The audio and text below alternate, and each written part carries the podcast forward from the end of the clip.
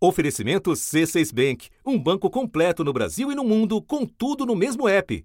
Abra sua conta.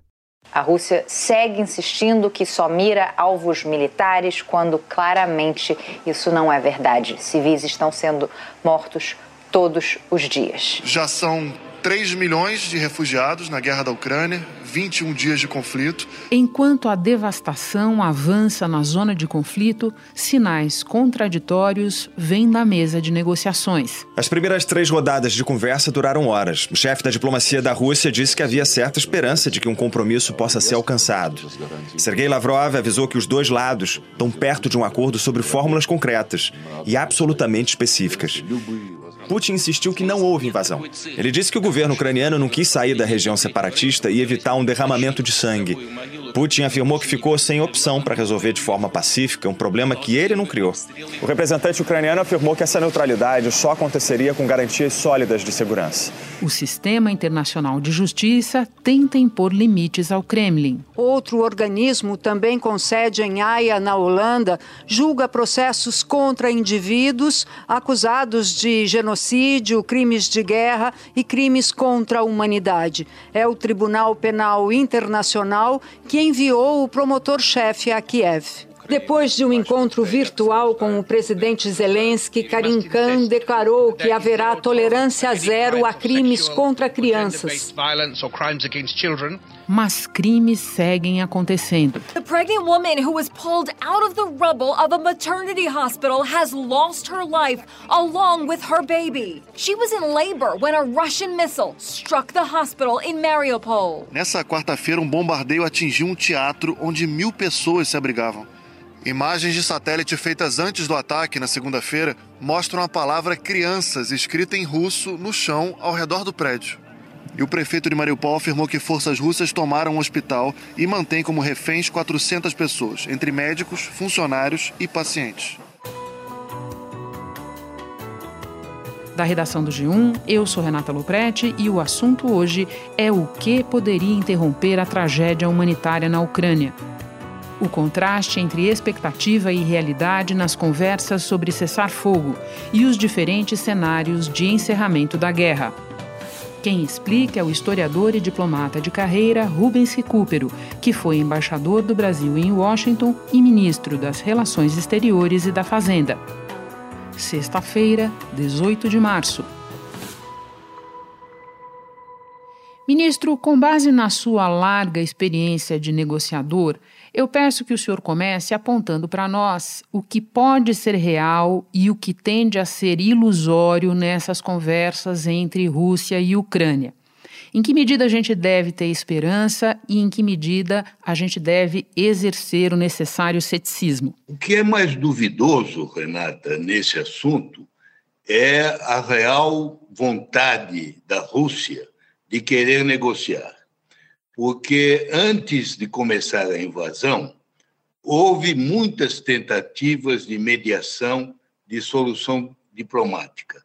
Lembrando as mais importantes, o presidente Macron várias vezes foi a Moscou e depois também foi à Ucrânia o primeiro-ministro da Alemanha, o Olaf Scholz, também fez o mesmo. Emmanuel Macron e Olaf Scholz conversaram depois com Vladimir Putin por telefone e exigiram um cessar-fogo, mas a retórica do Kremlin segue agressiva. O vice-ministro das Relações Exteriores da Rússia avisou que os carregamentos de armas que a OTAN e o Ocidente estão mandando para a Ucrânia são alvos legítimos. O ministro das Relações Exteriores da Ucrânia disse que Kiev vai trabalhar com a Turquia para marcar um encontro entre os presidentes Vladimir Putin e Volodymyr Zelensky, um pedido antigo já do Zelensky que finalmente está prestes a se concretizar. Ora, apesar de todos esses esforços e de pessoas que têm uma influência grande, os russos nunca se desviaram da intenção inicial de invadir a Ucrânia e de ir adiante até conseguir seus objetivos. Ultimamente, houve uma declaração um pouco mais encorajadora do Sergei Lavrov, o ministro do exterior da Rússia, logo depois que o presidente Zelensky admitiu que a Ucrânia poderia nunca entrar na OTAN e, portanto, se tornaria um país neutro. Num pronunciamento, Volodymyr Zelensky intensificou as críticas à OTAN. Disse que está claro que as portas da Aliança Militar do Ocidente não estão abertas à Ucrânia. O ministro russo declarou, com base nisso, que uh, as condições de negociar se tornariam um pouco mais realistas. Mas essa declaração foi logo seguida de outras declarações do presidente Putin extremamente agressivas né, em relação à própria população russa. Que é justamente porque ele diz que esse momento vai fazer uma purificação do espírito é, da Rússia e que era necessário isso acontecer. Dizendo que os russos favoráveis à Ucrânia eram o lixo da terra, eram traidores, que eram como um inseto, uma mosca que entra na boca de alguém e que deve ser cuspido. Expressões muito fortes, né?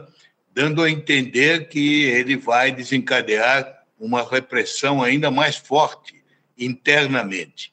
Não parece ser o ânimo de alguém que quer negociar. Do lado da Ucrânia, não há dúvida, porque como a Ucrânia é a parte mais fraca e está sofrendo uma grande destruição, desde o início, os ucranianos buscaram contato e o presidente Zelensky várias vezes disse que gostaria de falar diretamente com o presidente Putin né? e nunca teve resposta.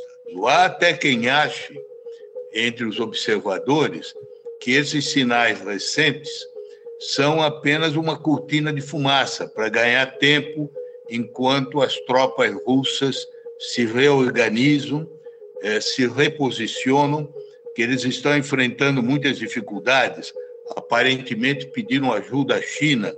Há informações de que trouxeram tropas da Sibéria para renovar o ataque.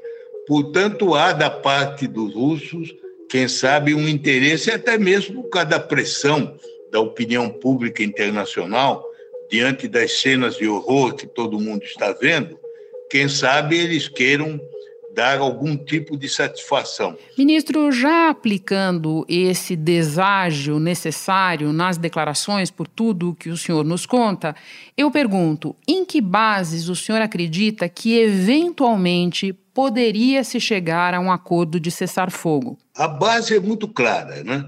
É um, um tipo de cessar-fogo que e de mesmo de acordo de paz que poderia ser satisfatório para os dois lados seria a Ucrânia renunciar explicitamente ao desejo de integrar a OTAN e se tornar um país de estatuto neutro. O jornal britânico Financial Times disse que há um esboço de acordo com 15 pontos e que um deles seria a Ucrânia aceitar a neutralidade e não receber bases estrangeiras em seu território.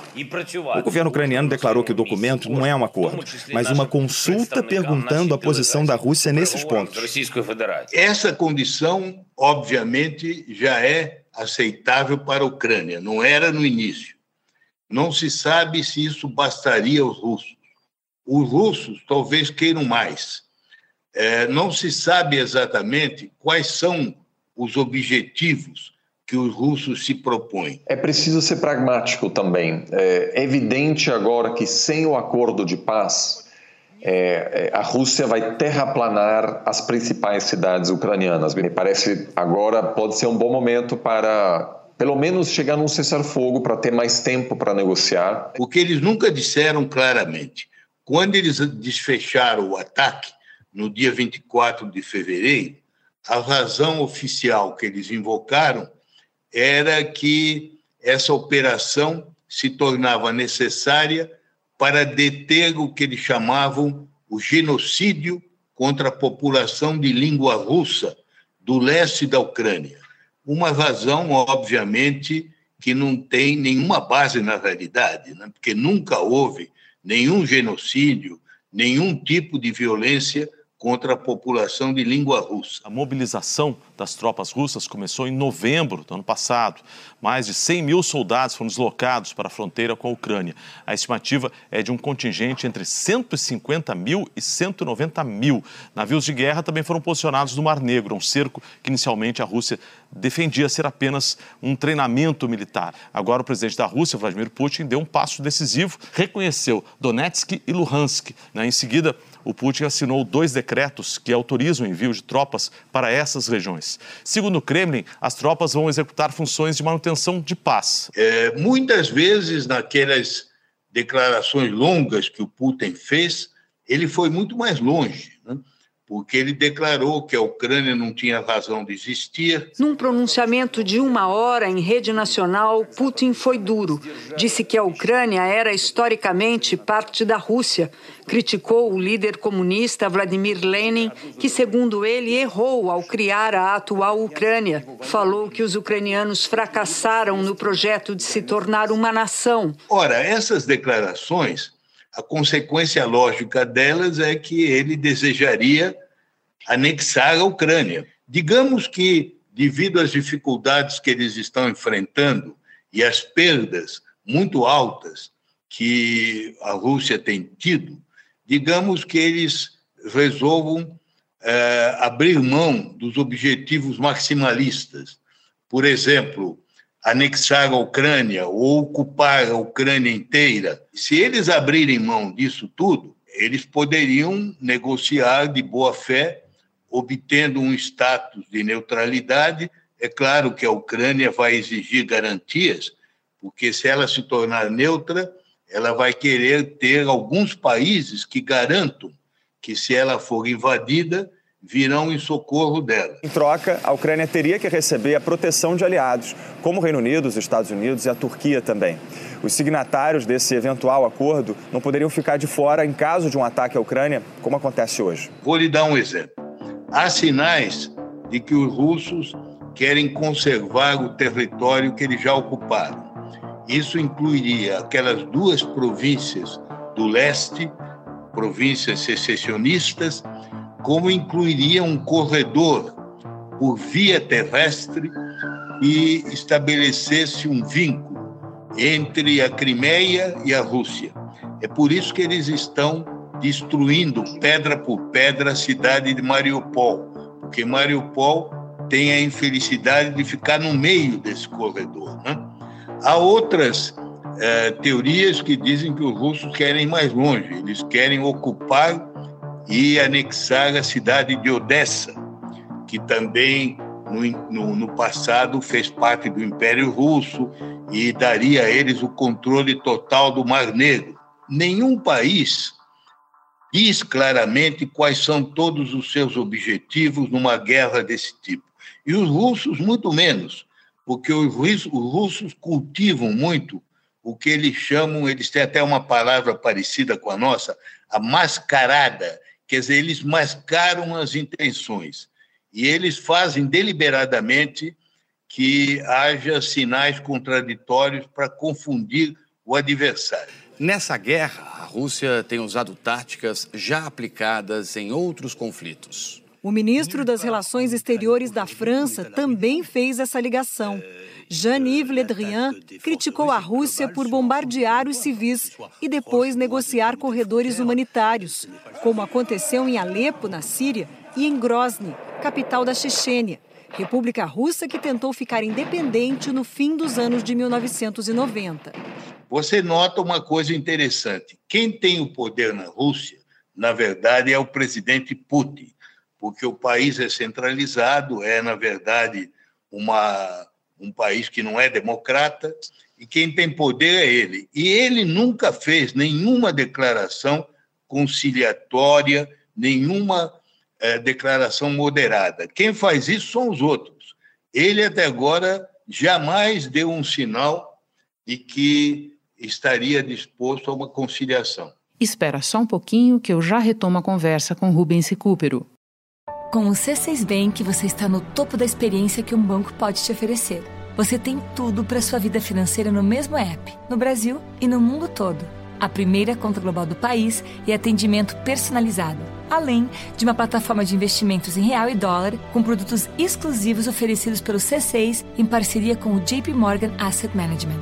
Quer aproveitar hoje o que os outros bancos só vão oferecer amanhã? Conheça o C6 Bank. Tá esperando o quê? C6 Bank. Ministro, a assimetria desse conflito é conhecida, a superioridade militar dos russos ninguém questiona. Agora, também é certo que está demorando mais e parece que ainda vai demorar mais do que a previsão inicial de Moscou. Se o conflito se arrastar ainda por muito tempo, o senhor acredita que em algum momento o custo material dessa operação poderia torná-la inviável para o governo russo? Eu creio que sim. Aí é que é a maior esperança. Em geral, é, nas guerras, a negociação só ocorre mesmo seriamente quando os dois lados se convencem de que tem mais a perder continuando do que a ganhar. E aí existe o espaço para o compromisso. No caso dos russos, as perdas têm sido muito grandes. Os serviços americanos de inteligência calculam que eles já tiveram 7 mil mortes. É, há gente que acha que chegou a mais do que isso. Os ucranianos dizem que já morreram quatro generais russos em combate, inclusive um deles que tinha sido o comandante principal da operação na Síria. A Rússia entrou na guerra da Síria em 2015 para dar apoio ao ditador Bashar al-Assad. O ministro das Relações Exteriores da Ucrânia apontou a semelhança da estratégia militar russa nas duas guerras. Segundo um levantamento do Observatório Sírio dos Direitos Humanos, quase 390 mil pessoas morreram no conflito, 22 mil crianças. Além do mais, é, a Rússia já teria perdido mais de 10% do material bélico que engajou. E há um dado que eu não sei até que ponto procede, mas que apareceu num artigo do, do grande historiador britânico Simon Schaman, em que ele diz que a operação militar russa custa por dia 20 bilhões de dólares, o que não é um exagero, porque são quase 200 mil homens engajados numa operação é, com navios, aviões, mísseis. Cada um desses tiros de míssil custa uma fortuna. E olha que eu estou falando de um custo sem mencionar as sanções. Né? O custo direto da guerra é muito alto. Ora, a Rússia é um país que tem uma economia do tamanho da, do Brasil. A Rússia é a 11 economia do mundo e o Brasil a 12. Bem atrás da primeira, os Estados Unidos, e da segunda, a China. No longo período, ela não tem condições de sustentar uma guerra desse tipo, mesmo porque, em termos de poderio econômico, os Estados Unidos e a União Europeia somados valem mais do que 20 vezes a Federação Russa em termos de poder. Por isso é que o tempo não trabalha em favor dos russos. Eles imaginavam, quando invadiram, que iam resolver isso em poucos dias, né? porque havia um erro de cálculo. Primeiro, eles calcularam para mais, eles superestimaram a capacidade do exército russo. Em segundo lugar, subestimaram os ucranianos. Eles não pensaram que os ucranianos iam resistir e que iam ter um exército tão eficaz, porque em 2014, quando eles haviam feito essa operação inicial nas províncias do leste, o exército ucraniano era muito é, ineficaz, comandado por generais corruptos. Então, eles tinham esse tipo de julgamento. Acontece que o, o exército ucraniano recebeu um treinamento muito eficaz por parte dos americanos e dos israelenses. E eles também imaginavam que a população, sobretudo essa população mais ligada à Rússia, ia acolher as forças russas de braços abertos. Não sou eu que digo isso, um comentarista russo muito conhecido e que é ligado ao Kremlin, ligado a Putin, ele escreveu um artigo dizendo que antes da invasão, os russos calculavam que pelo menos 50% dos soldados ucranianos iam aderir aos invasores. E ele mesmo conclui: nenhum só soldado ucraniano aderiu. E é por isso que agora é, se imagina que, se durar muito tempo, os russos não vão ter condições de aguentar, mesmo porque isso vai dar tempo né, aos americanos é, e os ocidentais de mandarem mais armas. Né? Ministro, o senhor mencionou Mariupol, um desastre humanitário que está à vista de todos. Essa cidade de cerca de 400 mil habitantes está sitiada pelos russos há mais de 10 dias. Falta água, falta comida, falta eletricidade, uma maternidade já foi atingida. Eu lhe pergunto, entre tantos horrores até aqui, o senhor vê a possibilidade de algum deles, ou até de algo pior, ter o condão de fazer parar a guerra ou de mudar as balizas que os Estados Unidos e a OTAN estão adotando até aqui? É difícil de imaginar essa hipótese, porque, de fato, tem crescido no mundo a indignação com o que está ocorrendo. Né?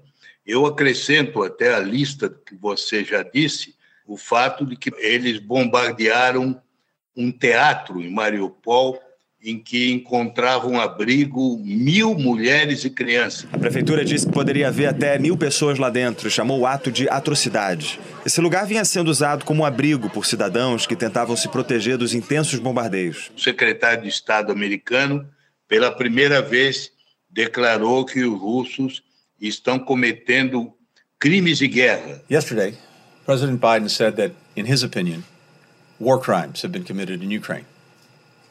Personally, I agree. Intentionally targeting civilians is a war crime.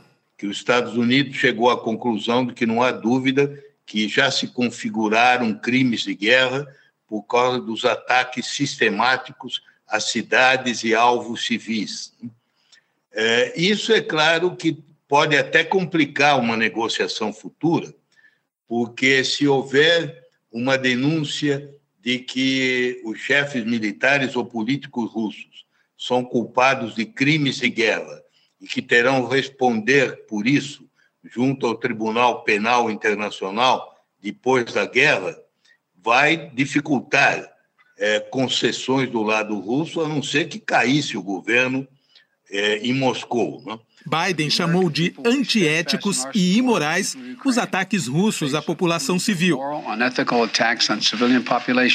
E pouco depois fez um comentário contundente sobre o presidente russo Vladimir Putin. Ele é um criminoso de guerra. Horas depois, a agência de notícias russa TASS publicou que o Kremlin classificou a declaração de Biden como inaceitável e imperdoável.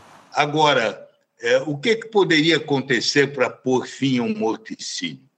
A única é, hipótese seria a intervenção de uma força militar igual ou superior dos russos.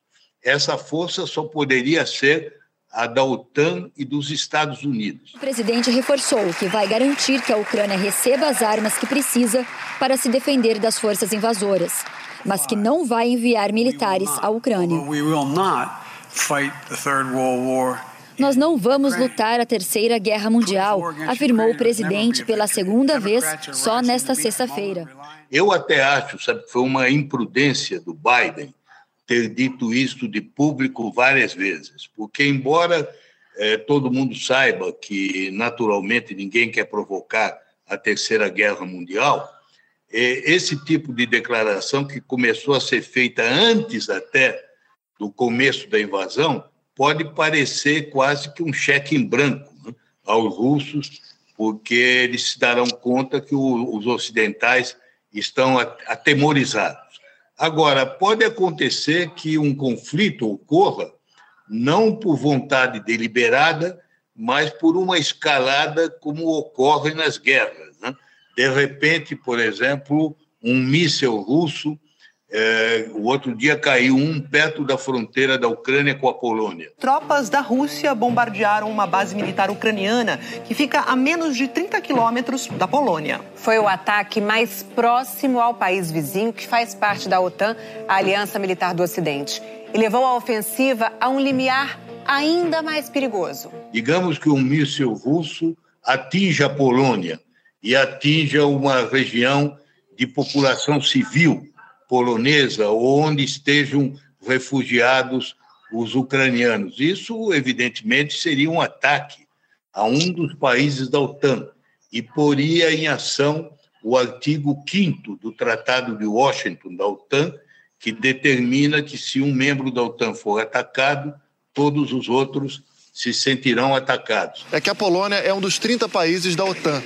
E o artigo 5 da Aliança Militar do Ocidente diz que o ataque a um país da OTAN é o mesmo que atacar todos eles. Because they move once. Granted, if we respond, it is World War III, but we have a sacred obligation on NATO territory, a sacred obligation, Article 5. Ministro, para encerrar, na preparação para essa conversa com o senhor, a equipe do assunto encontrou um artigo mais antigo de um professor da Universidade Americana de Stanford, especialista em guerras civis. Ele diz que esse tipo de conflito tem menos chance de terminar com acordos negociados do que guerras entre países. O senhor concorda com essa ideia? É verdade em parte, não inteiramente, né? É, você se lembra, por exemplo, que na Colômbia, que sofreu é, aquele movimento de guerrilha durante muitos e muitos anos, que era uma guerra civil, né? acabou pelo, pela negociação. Finalmente, depois do cansaço dos dois lados, de uma anistia parcial, a guerra civil terminou. É, no caso da Ucrânia com a Rússia, não existe esse aspecto. Né? é, na verdade, uma guerra clássica, porque, embora o Putin considere que a Ucrânia é, não tem razão de existir, a Ucrânia existe como país independente desde 1991. E, nesse período, ela já desenvolveu um princípio de consciência nacional que agora sai muito fortalecido pela invasão. O que é paradoxal, irônico nessa invasão, é que, de certa forma, o, ao recorrer à violência bruta, Putin acabou provocando o contrário do que ele queria, que ele fortaleceu a OTAN, ele desencadeou um movimento geral de rearmamento na Europa, ele fez com que países até agora neutros, como a Finlândia e a Suécia, cogitem de entrar na OTAN, e finalmente ele reforçou como nunca o sentimento nacional dos ucranianos. Provavelmente essa guerra vai ser para a Ucrânia é, o momento de nascimento, o movimento de consolidação da nacionalidade. Vai ser a grande memória patriótica que eles vão ter no futuro. Né? Exaustão e atrito é, vão exigir muito mais mortes, muito mais sofrimentos, muito mais horrores esse massacre que nós estamos assistindo vai continuar. Né? Ministro, sempre muito bom, apesar das circunstâncias, e um grande aprendizado receber o senhor no assunto. Bom trabalho, volte outras vezes. Muito obrigado, viu? Muito obrigado por tudo. Este episódio trouxe alguns áudios da Rádio CBN e do jornal o Globo. Este foi o assunto podcast diário disponível no G1, no Globoplay ou na sua plataforma de áudio preferida. Vale a pena seguir o podcast na Amazon ou no Spotify, assinar no Apple Podcasts, se inscrever no Google Podcasts ou no Castbox e favoritar na Deezer. Assim você recebe uma notificação sempre que tiver novo episódio. Comigo na equipe do assunto estão Mônica Mariotti, Isabel Seta, Tiago Aguiar, Gabriel de Campos, Luiz Felipe Silva, Tiago Kazuroski, Gustavo Honório e Etuas Kleiter. Eu sou Renata Loprete e fico por aqui. Até o próximo assunto.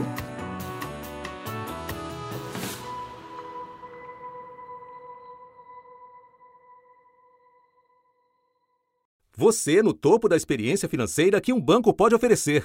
Escolha um banco completo no Brasil e em qualquer lugar do mundo. Abra sua conta no C6 Bank.